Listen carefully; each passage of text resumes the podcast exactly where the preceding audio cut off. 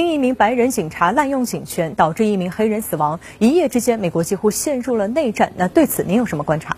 弗洛伊德之死就像火山爆发一样，一夜之间让美国变成了种族骚乱的战场。支持特朗普的福克斯新闻坚持认为，弗洛伊德之死跟种族主义不搭边儿。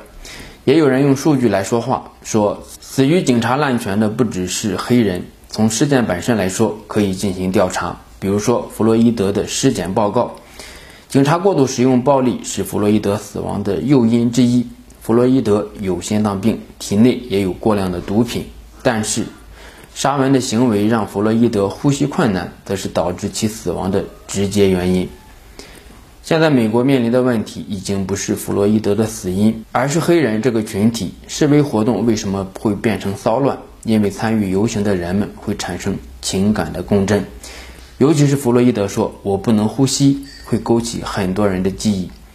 对于一个多种族的社会来说，种族之间的和谐共处不能仅仅依靠警察。事件发生之后，多数警察站在了示威者一方。其实，警察也面临着极大的挑战。另外，特朗普上台之后，美国社会的种族关系更加的微妙，矛盾也在激化。之前在弗吉尼亚州发生的骚乱，特朗普就站在了极右翼的一边。特朗普。骨子里面就是白人至上主义者。